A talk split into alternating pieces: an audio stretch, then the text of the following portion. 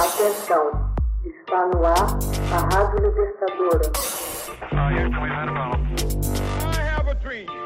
Começa agora o Hoje na História de Ópera Mundi.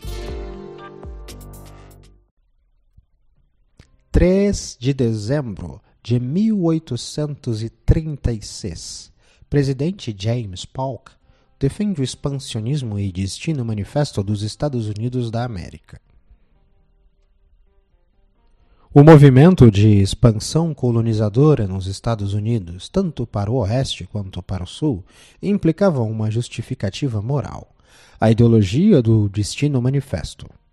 Durante a expansão territorial, um dos fatos mais importantes foi a questão texana, iniciada em 1836, quando o general Santa Anna resolveu instituir uma constituição centralizada que suprimia os particularismos de cada região.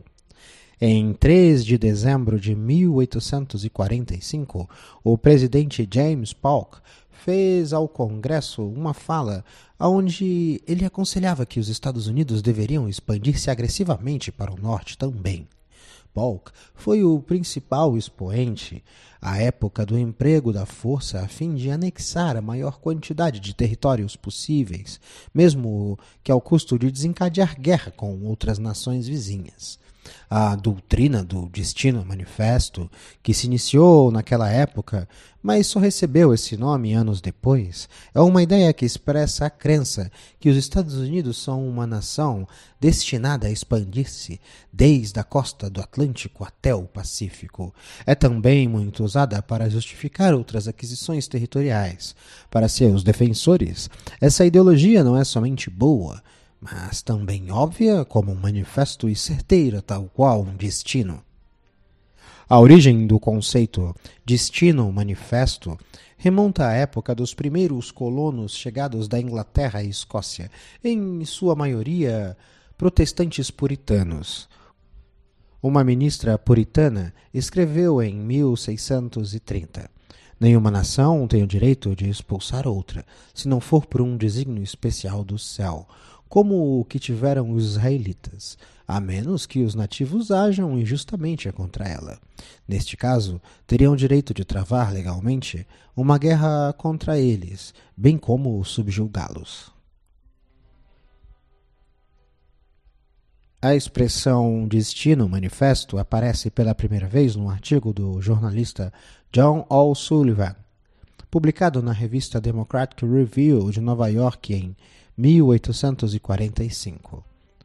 O cumprimento do nosso destino manifesto é estender-nos por todo o continente que nos foi confiado pela Providência para o desenvolvimento da grande experiência de liberdade e autogoverno. É um direito como que uma árvore tem de obter para si o ar e a terra.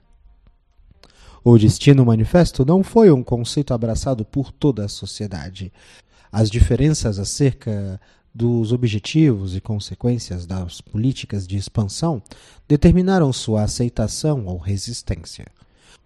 Os estados do Nordeste industrializado acreditavam que se deveria levar seu conceito de civilização mediante expansão territorial. Para os interesses comerciais da região, a expansão oferecia grandes e lucrativos acessos aos mercados estrangeiros e permitia competir em grandes condições com o Império Britânico. Ter portos no Pacífico facilitaria o comércio com a Ásia, por exemplo. Os estados do Sul pretendiam estender a escravidão incluindo novos estados escravagistas de modo a consolidar seu poder em Washington.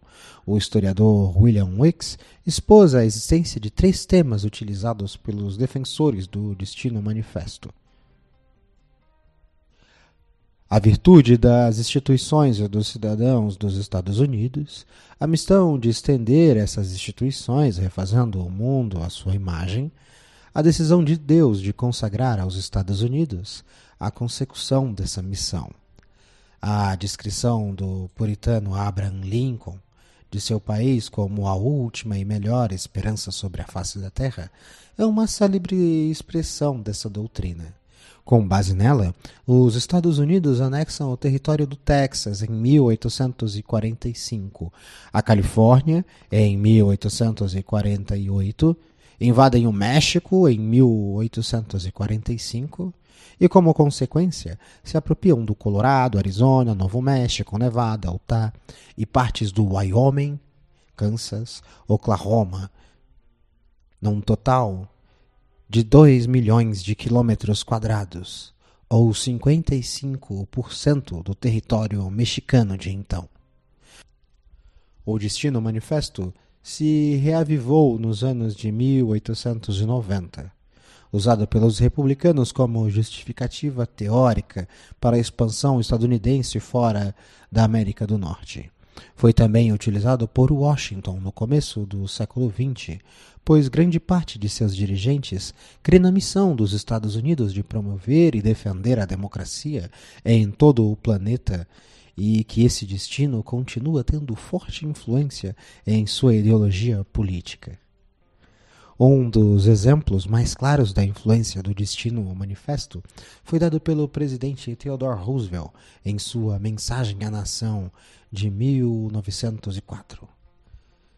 Se uma nação demonstra que sabe agir com eficácia razoável e sentido das conveniências em matéria social e política, se mantém a ordem e respeita suas obrigações, não tem por que temer uma intervenção dos Estados Unidos.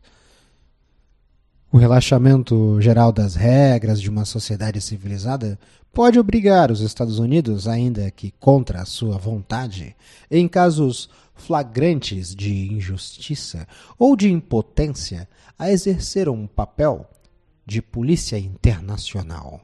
O presidente Wilson deu prosseguimento à política intervencionista no hemisfério americano e definiu o destino manifesto numa perspectiva mundial.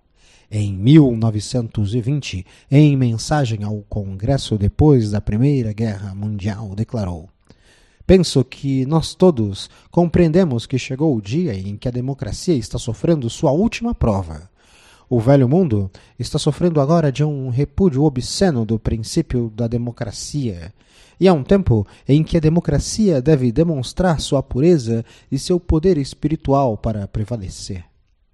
É certamente o destino manifesto dos Estados Unidos da América realizar o esforço para que esse espírito prevaleça.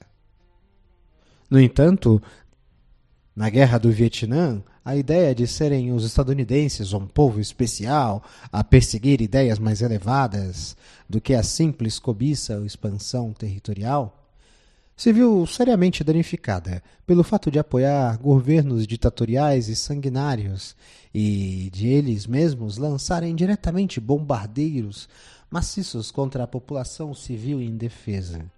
O mesmo ocorreu na América Latina ao longo das décadas, com apoio a ditaduras que mataram, torturaram e desapareceram com seus opositores. Hoje na história.